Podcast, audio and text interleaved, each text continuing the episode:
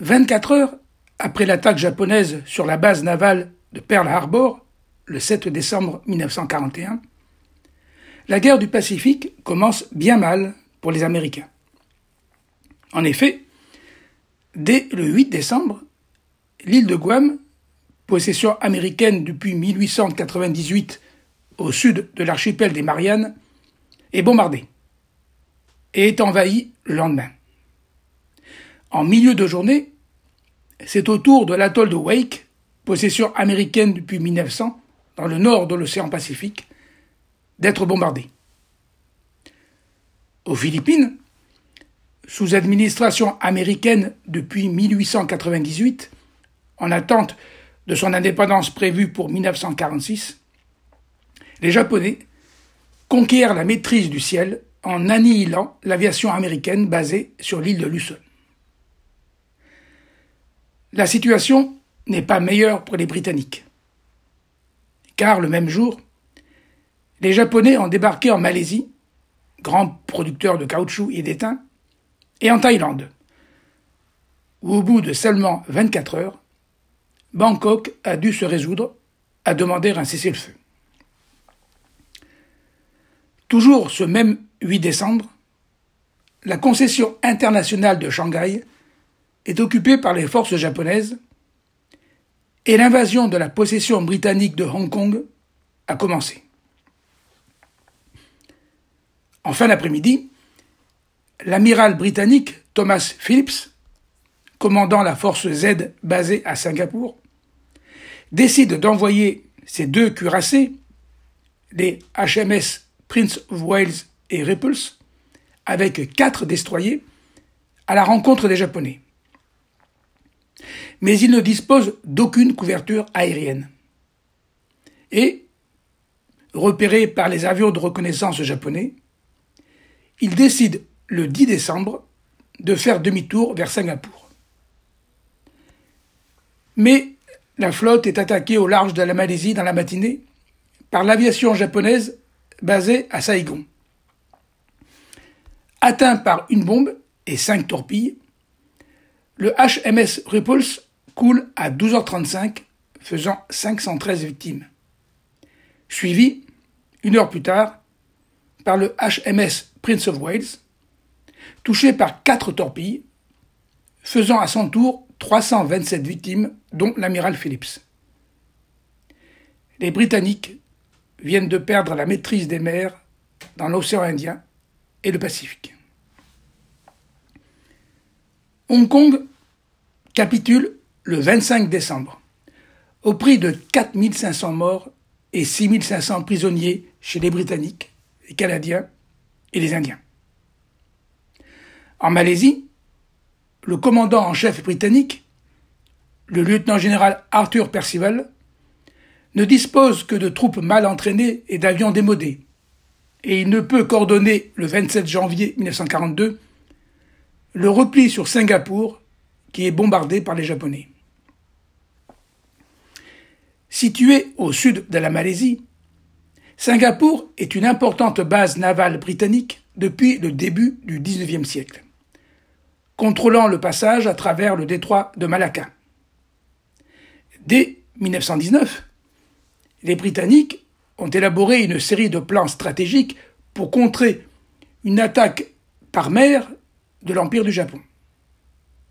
Les batteries sont donc tournées vers la mer, alors qu'aucune défense côté terre n'est prévue, au prétexte que la jungle est considérée comme impénétrable. Mais les Japonais, qui ont débarqué le long de la côte orientale de la Malaisie, déferlent à travers la jungle et se lancent à l'assaut de la place forte à partir du 7 février 1942.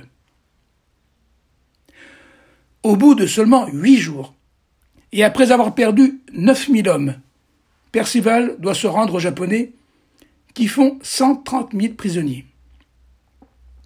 Churchill dira que la chute de Singapour est, je cite, le pire désastre et la capitulation la plus importante de l'histoire britannique. Les Indes orientales néerlandaises, la future Indonésie, riches en pétrole, et Bornéo, sont à leur tour envahis à partir de la mi-décembre 1941 et sont entièrement occupés au printemps 1942. Les Philippines sont isolées depuis l'occupation de l'atoll de Wake le 24 décembre 1941. Et les Japonais contrôlent désormais les routes maritimes de l'océan Pacifique central et commencent l'invasion des Philippines, dont l'armée est commandée depuis 1936 par le Field Marshal Douglas MacArthur, également rappelé au service actif par les États-Unis le 26 juillet 1941, comme commandant des forces armées américaines en Extrême-Orient. Tandis que les Japonais progressent vers Manille, qui est déclarée ville ouverte le 26 décembre 1941, MacArthur, qui a perdu la quasi-totalité de son aviation à la suite des bombardements du 8 décembre sur Luzon, replie ses troupes sur la péninsule de Bataan, située sur l'île de Luçon, et sur l'île de Corregidor, dans la baie de Manille, dans l'attente de l'arrivée de renforts qui malheureusement n'arriveront jamais. Devant l'avancée inexorable des Japonais, MacArthur doit être évacué le 11 mars 1942 vers l'Australie pour poursuivre le combat à la tête des forces alliées dans le sud-est asiatique. C'est à cette occasion qu'au moment d'embarquer, il prononce sa phrase célèbre Je reviendrai. Les Américains capitulent à Bataan le 9 avril 1942, puis à Corregidor le 6 mai. Les Philippines sont entièrement occupées par les Japonais, même si subsistera jusqu'à la fin de la guerre une guérilla qu'ils ne pourront jamais éradiquer. Ce sont entre 70 000 et 85 000 soldats américains et philippins qui sont faits prisonniers et qui doivent parcourir à pied les 97 kilomètres les séparant de leur camp d'internement. Cette marche de jour et de nuit, sans nourriture et avec très peu d'eau, recevra le nom de marche de la mort de Bataan. En effet, les violences physiques, les meurtres, les actes de sauvagerie feront environ 23 500 morts, dont 22 000 Philippins. Sur le continent asiatique, la route de la Birmanie, colonie anglaise depuis 1886, est ouverte aux Japonais à partir de l'Indochine, où ils sont établis depuis le 19 juin 1940, et de la Thaïlande. Or, la Birmanie n'est pratiquement pas défendue. L'invasion commence le 15 janvier 1942 et la capitale, Rangoon, aujourd'hui Yangon, est occupée le 7 mars. Le premier ministre birman, U Sao, entre alors en contact avec les Japonais qui occupent tout le pays le 15 mai privant le général chinois Chiang Kai-shek, en guerre contre le Japon depuis 1937, de sa principale source d'approvisionnement. Les Britanniques ont dû se replier en Inde à partir du 6 mai 1942, après une retraite de 1400 km, où 13 000 Anglais, Indiens, Gurkhas et Birmans trouveront la mort.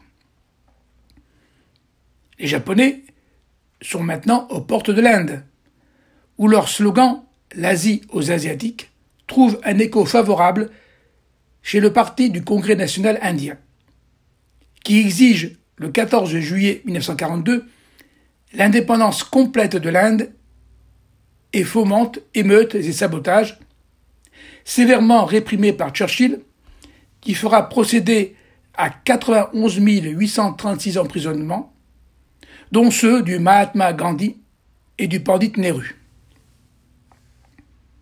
Même le continent australien est à la portée des Japonais, qui, le 19 février 1942, bombardent Port Darwin, faisant 250 morts et 189 blessés. L'inquiétude est également grande sur les côtes de la Californie, car en cinq mois à peine, les Japonais contrôlent désormais tout l'Extrême-Orient et le Pacifique occidental, au sein d'une Grande Asie, d'un rayon de 3500 km autour de Tokyo, la sphère de coprospérité de la Grande Asie orientale, annoncée dès le 1er août 1940. Les défaites des puissances coloniales sonnent le glas du colonialisme en Asie, d'autant plus que les Japonais se présentent comme des libérateurs et mettent en place dans les anciennes colonies des gouvernements prétendument indépendants, mais qu'ils contrôlent étroitement en pillant systématiquement les pays conquis. Pour contrer cette série de défaites et marquer les esprits, les Américains décident de procéder à un bombardement du Japon. C'est le lieutenant-colonel James Doolittle qui est chargé de mettre sur pied cette opération en faisant décoller le 18 avril 1942 16 bombardiers B-25 du porte-avions USS Hornet qui bombarderont Tokyo avant d'aller se poser en territoire chinois. Sur les 80 aviateurs américains qui participeront à l'attaque, 8 trouveront la mort, dont 4 en détention. S'il fut plutôt symbolique, avec 112 bâtiments détruits et 87 morts chez les Japonais, ce bombardement fut un succès pour la propagande américaine et une surprise pour le Japon, qui découvre que son territoire n'est pas à l'abri des bombes. L'amiral japonais Isoroku Yamamoto, le responsable de l'attaque de Pearl Harbor, sait, lui, que le temps joue contre le Japon et que son pays doit l'emporter rapidement sur les États-Unis. Il a d'ailleurs averti dès le 15 novembre 1940 son Premier ministre qu'en cas de conflit, le Japon devrait l'emporter en six mois. Son objectif est de conquérir les îles Midway, américaines depuis 1867, et bastion avancé de la défense de Pearl Harbor à 2000 km de là. Ce afin d'y attirer en embuscade ce qui subsiste de la flotte américaine du Pacifique après Pearl Harbor et de la détruire complètement. Mais Yamamoto va commettre l'erreur stratégique de diviser ses forces en lançant en même temps d'une part une invasion des îles Aléoutiennes, archipel situé au sud-ouest de l'Alaska, et d'autre part la conquête du territoire de Nouvelle-Guinée, alors sous mandat australien de la Société des Nations, sous le nom de code Opération MO, pour isoler l'Australie et la Nouvelle-Zélande. Ainsi, pour soutenir l'opération MO, Yamamoto va-t-il distraire deux de ses porte-avions, le Shokaku et le Zuikaku, qui de ce fait seront indisponibles pour la bataille principale, celle de Midway. À cette erreur, s'ajoute le fait que l'amiral Nimitz est très bien renseigné sur les mouvements de la flotte nippone. En effet, la section d'interception et de cryptographie de l'US Navy, la station Hippo à Pearl Harbor, avec à sa tête les capitaines Joseph Rochefort et Edwin Layton, a percé le système de communication japonais, le code naval JN-25. En revanche, les Japonais, eux, sont mal renseignés sur la situation exacte des forces américaines, croyant que leur porte-avions se trouve toujours dans le Pacifique central. Sachant ainsi que l'opération MO doit commencer le 2 mai 1942, Nimitz et le commandant en chef de la flotte des États-Unis, l'amiral Ernest King, décident d'envoyer deux task forces à la rencontre des Japonais en mer de Corail avec les porte-avions USS Yorkton et USS Lexington. La bataille de la mer de Corail commence le 3 mai avec le débarquement des Japonais dans l'île de Tolaji, tandis que les deux task force font leur jonction le 5, faisant face à trois porte-avions japonais, le Shoho, le Zukaku et le Shokaku. Le 7 mai, le Shoho est coulé avec les trois quarts de son équipage. Le lendemain, le Shokaku est endommagé et doit s'éloigner.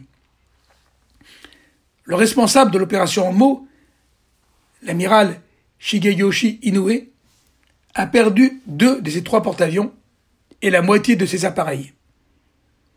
Il doit annuler l'invasion de la capitale des îles Salomon, Port Moresby, et remonter vers le nord. Certes, les Américains ont perdu davantage de matériel, dont le porte-avions Lexington. Mais ils ont remporté une victoire stratégique en empêchant les Japonais de contrôler la mer de Corail. Cette bataille est la première à n'avoir été qu'une lutte entre porte-avions et leurs aviations embarquées. Les navires de ligne n'ont jamais été en vue les uns des autres, ils n'ont pas échangé un seul coup de canon. Cette victoire est aussi celle du renseignement. Et maintenant, Nimitz sait que la prochaine offensive des Japonais sera contre Midway. Rochefort peut même lui préciser l'ordre de bataille de la marine japonaise et la date de l'offensive fixée au 4 ou au 5 juin 1942. La surprise ne pourra donc pas jouer et Nimitz peut positionner ses trois porte-avions l'USS Enterprise, l'USS Hornet et l'USS Yorkton remis en état en 72 heures au sud-ouest de Midway sans qu'il soit détecté. En revanche, Yamamoto, pour sa part, croit toujours que la marine américaine est encore basée à Pearl Harbor et qu'elle ne dispose dans le Pacifique que de deux porte-avions. Il ne doute pas de pouvoir annihiler l'US Navy lorsqu'elle se portera au secours de Midway. C'est quasiment l'essentiel de la marine japonaise qui est engagée par Yamamoto.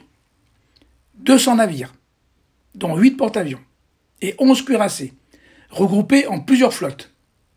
En fait, Yamamoto veut livrer un duel d'artillerie navale classique entre navires de ligne, alors que, comme pour la bataille de la mer de Corail, ce sera une bataille entre porte-avions. En outre, il a divisé ses forces. Et ses cuirassés sont trop éloignés des quatre porte-avions du vice-amiral Shuichi Nagumo, l'Akaji, le Soryu, le Kaga et le Hiryu pour pouvoir les protéger. Le 4 juin, Nagumo lance une première attaque aérienne sur Midway décimant la chasse américaine qui y est basée, mais sans toutefois pouvoir mettre la base hors service. Une deuxième attaque aérienne apparaît nécessaire avant un débarquement, en lançant les avions en réserve. Mais Nagumo vient de recevoir des messages confus, faisant état de la présence d'un porte-avions américain. Il va alors tergiverser, demandant à ses mécaniciens de changer les munitions sur les appareils pour remplacer les torpilles destinées à frapper les navires par les bombes pour une attaque au sol, puis en leur faisant réaliser l'opération inverse, ce qui entraîne une perte de temps et une désorganisation totale sur ces quatre porte-avions, car bombes et torpilles se retrouvent dispersées dans les hangars au lieu d'être stockées à l'abri dans la soute à munitions. Entre-temps, la flotte japonaise a été repérée et attaquée par les torpilleurs américains Devastator embarqués sur l'USS Hornet et l'USS Enterprise. Mais ces avions sont vite mis hors de combat par les chasseurs japonais zéro, bien plus rapides. Toutefois, ces attaques à basse altitude détournent la chasse nippone en permettant à trois escadrons de bombardiers en piqué Dauntless d'arriver à leur tour à plus haute altitude et de plonger à l'assaut des porte-avions japonais. En quelques minutes, le Kaga, l'Akaji et le Soryu sont mis hors de combat. Seul reste opérationnel le Hiryu, dont les avions parviennent à couler l'USS Yorktown. Mais une nouvelle attaque américaine enverra ce dernier porte-avions au fond de l'océan. Le 5 juin, à 2h55, Yamamoto constate qu'il ne peut pas venir au secours de Nagumo et il doit ordonner le repli général. Les Japonais ont perdu quatre porte-avions, un croiseur lourd, 234 avions avec leurs meilleurs pilotes et 2200 marins. La victoire américaine est totale Cette bataille marque un tournant dans la guerre du Pacifique et marque la fin de la primauté des croiseurs et cuirassés dans les combats navals au profit des porte-avions. Un mois plus tard, apprenant que les Japonais sont en train de construire une piste d'aviation sur l'île de Guadalcanal, dans l'archipel des Salomon, à seulement 1500 km de l'Australie, Nimitz et MacArthur ordonnent le 7 août un débarquement pour reprendre le contrôle de cette île. Mais l'environnement est particulièrement éprouvant. Une végétation réduisant la visibilité, une humidité constante, des nuées d'insectes, de sanctions dans l'eau, et surtout les Japonais, qui se sont repliés dans des fortins et des abris et se défendent farouchement, car il n'est pas question pour eux de se rendre. Le général japonais Harukishi Yakutake a reçu l'ordre de reprendre l'île par tous les moyens, et il est ravitaillé chaque nuit par de petits convois de destroyers et de transports rapides, ce qu'on appellera le Tokyo Express. Les combats commencent le 12 septembre. C'est une véritable guerre d'usure qui met à mal les combattants des deux camps, accablés par la malnutrition, la dysenterie, les infections cutanées, l'épuisement. Les combats se succèdent sur terre, sur mer et dans les airs. Et ce n'est que le 31 décembre 1942 que l'île est définitivement libérée par les Américains. Mais à quel prix? Les Japonais ont perdu 24 000 hommes et des centaines de pilotes d'avions expérimentés. Peut-être encore davantage que Midway, la bataille de Guadalcanal marque la fin de l'offensive japonaise en Extrême-Orient. Désormais, le pays est acculé à la défensive comme, au même moment, son allié allemand. Après Guadalcanal, les Américains se lancent à la reconquête simultanée des îles Salomon et de la Nouvelle-Guinée avec le soutien des Australiens et des Néo-Zélandais. Ce sera, tout au long de l'année 1943, une longue guerre d'usure pour reprendre une à une les îles aux Japonais. Mais le poids de la puissance économique et industrielle américaine se fait de plus en plus sentir. De nouveaux bâtiments de guerre sont lancés, dont les porte-avions rapides de la classe Essex. De nouveaux avions plus efficaces sont mis en service. Le P-38 Lightning, le Corsair, et surtout le Grumman F-6F Hellcat, qui surclasse désormais le légendaire chasseur japonais Zero. À l'opposé, le potentiel japonais se lamine progressivement. Le pays a perdu ses pilotes d'avion les plus chevronnés. Le blocus naval imposé par les Alliés perturbe l'activité économique. Ce sont les pétroliers qui sont en particulier les premiers coulés par les sous-marins américains. L'effort de guerre sont ressent, alors que le pays est chaque jour davantage isolé et affaibli. La reconquête des îles Salomon est sanglante et se prolongera jusqu'à la fin du mois de mars 1944 dans des conditions extrêmement pénibles, sous des trombes d'eau tropicales, au sein d'une jungle impénétrable, peuplée d'animaux sauvages, à travers des marais pestilentiels. Fin mars 1944, Nimitz a repris les îles Gilbert et Marshall en Micronésie, tandis qu'Américains et Australiens, sous le commandement de MacArthur, progressent vers la Nouvelle-Guinée à partir de l'été 1944, en progressant par débarquements successifs de l'est du pays jusqu'à son extrême sud-ouest, pour reprendre les zones côtières et les principaux ports et aérodromes, traquant et repoussant les garnisons japonaises jusque dans la jungle et les marais de l'intérieur, où ils se terreront dans des conditions éprouvantes jusqu'à la fin de la guerre.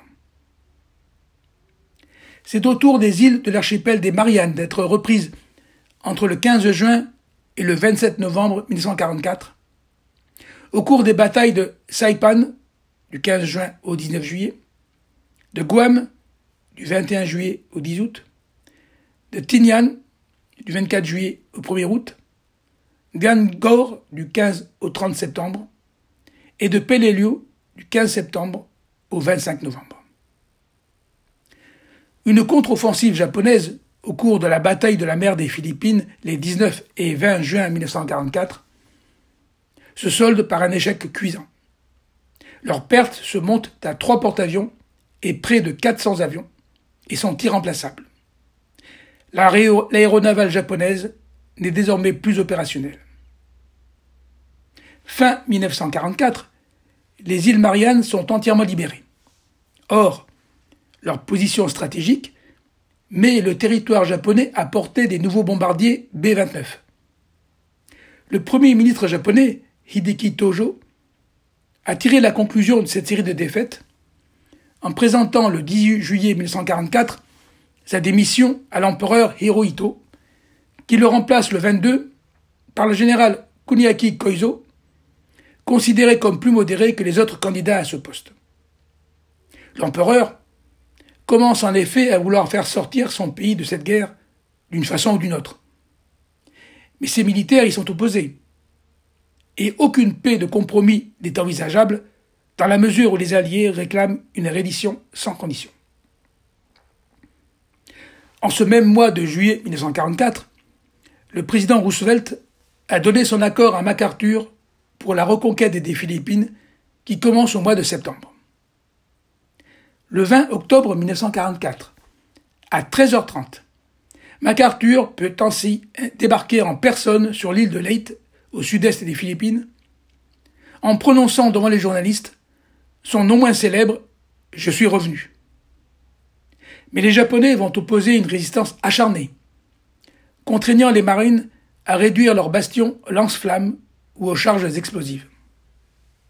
Sur mer, va se dérouler dans le golfe de Leyte du 23 au 26 octobre ce qui est considéré comme la plus grande bataille navale de l'histoire, et qui se soldera au soir du 26 par une nouvelle défaite sur mer des Japonais qui ont perdu trois cuirassés, quatre porte-avions, dix croiseurs et neuf destroyers.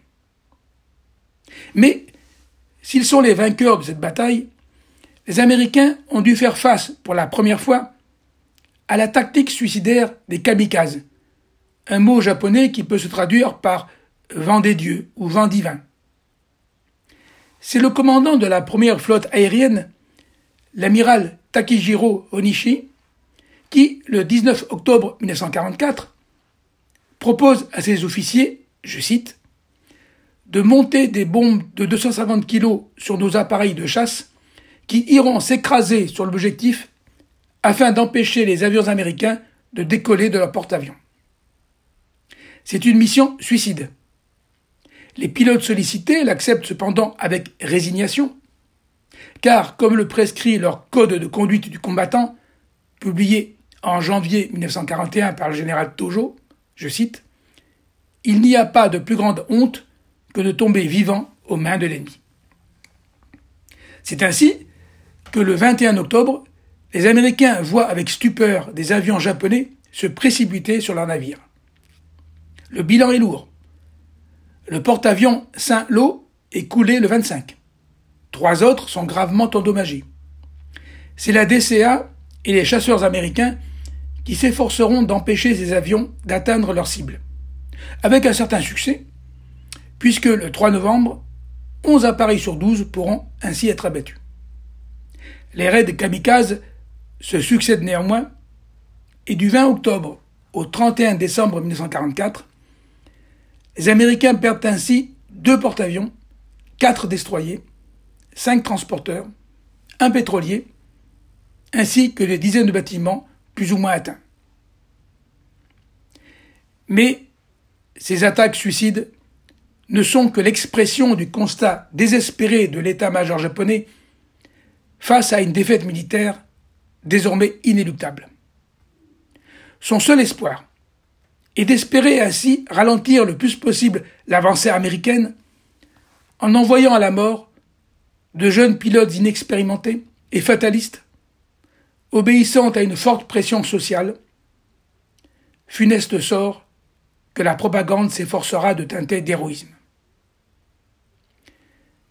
l'année 1945 qui débute verra-t-elle enfin la fin de cette guerre dans le Pacifique? La route est encore longue vers la conquête d'un Japon qui se refuse toujours à capituler. Au prix de combien de destructions? De combien de morts?